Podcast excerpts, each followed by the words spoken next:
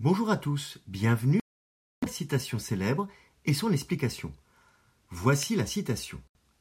Et tout le reste est littérature. Elle est tirée du poème Art poétique de Verlaine en 1874. Alors, ce dernier vers du poème Art poétique, donc, s'est immiscé aujourd'hui dans le langage courant. Ce poème fait écho à la parution deux siècles plus tôt de l'art poétique de Boileau, qui fixait les règles poétiques du classicisme.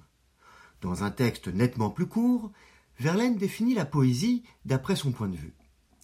Connu pour sa musicalité, notamment obtenue par l'emploi de vers impairs, Verlaine débute son poème d'ailleurs par ce vers de la musique avant toute chose.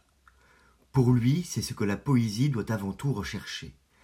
Elle doit encore savoir rester simple, sans prétention. Le poème use d'ailleurs d'un vocabulaire compréhensible courant. Verlaine critique la préciosité, la prétention, l'académisme. La poésie, territoire des sensations, ne peut trouver la précision ultime, la vérité absolue. Elle agit par l'évocation, par les sens, par les images. Elle sculpte des contours dans lesquels se meut l'imaginaire et la sensibilité du lecteur.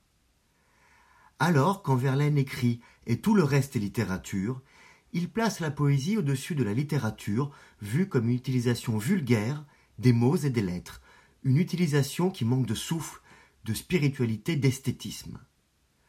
De manière plus courante aujourd'hui, la citation signifie qu'à l'exclusion du sujet dont on parle, tout le reste est secondaire, moins important, moins nécessaire. Et tout le reste est littérature. Je vous remercie pour votre écoute. Vous pouvez retrouver le texte sur lescoursjulien.com. Au revoir, à bientôt.